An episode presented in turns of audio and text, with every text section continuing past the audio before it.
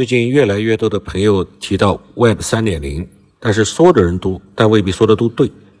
你真的知道什么是 Web？为什么是三点零？那三点零之前的二点零、一点零又是什么意思呢？我先说结论。简单来说，Web 一点零是指读的网络 （Read Only），Web 二点零是读写，就是既可以读，也可以编辑，也可以创作。那么 Web 三点零是什么呢？Web 三点零不光可以读写、编辑、创作，而且可以拥有。Web 三点零简单的来说，就是更加以用户为中心，更加专注的是事情呢人性化、透明化、安全化的互联网。我们先来回顾 Web 一点零的时代。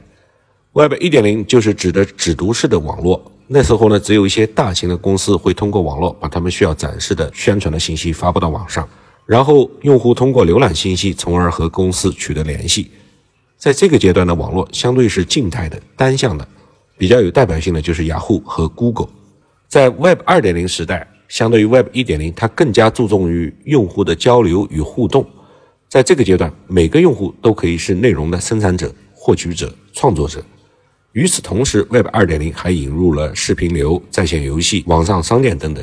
因此呢，Web 2.0的信息自由度变化更大，网络的互动性也进一步增强。比较有代表的就是博客、微博。那么 Web 3.0时代是什么样的时代呢？首先，Web 3.0可以实现万物互联，比如我们日常生活中的智能冰箱、智能电视、家庭助理等等，这些呢都可以连接到互联网上，形成一个彼此连接的网络。其次，Web 3.0一定是以用户为中心。我们的个人信息将更加的安全和私密，所有的数据都将在设备之间传播，整个网络世界也将会更加的自由，更加的人性化。第三呢，Web 三点零可以实现人工智能，比如当你在 Google 上面搜索某个产品之后，你在其他的平台上就会对应看到该产品的广告。第四，Web 三点零可以实现三 D 的内容。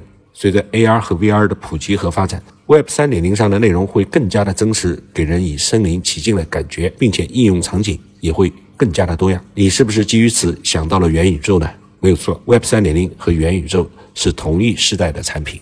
在这个错过互联网就可能错过整个时代的时代，互联网正在经历一场革命，随之而来的 Web 3.0势必将重塑我们的世界，给予我们更多的可能。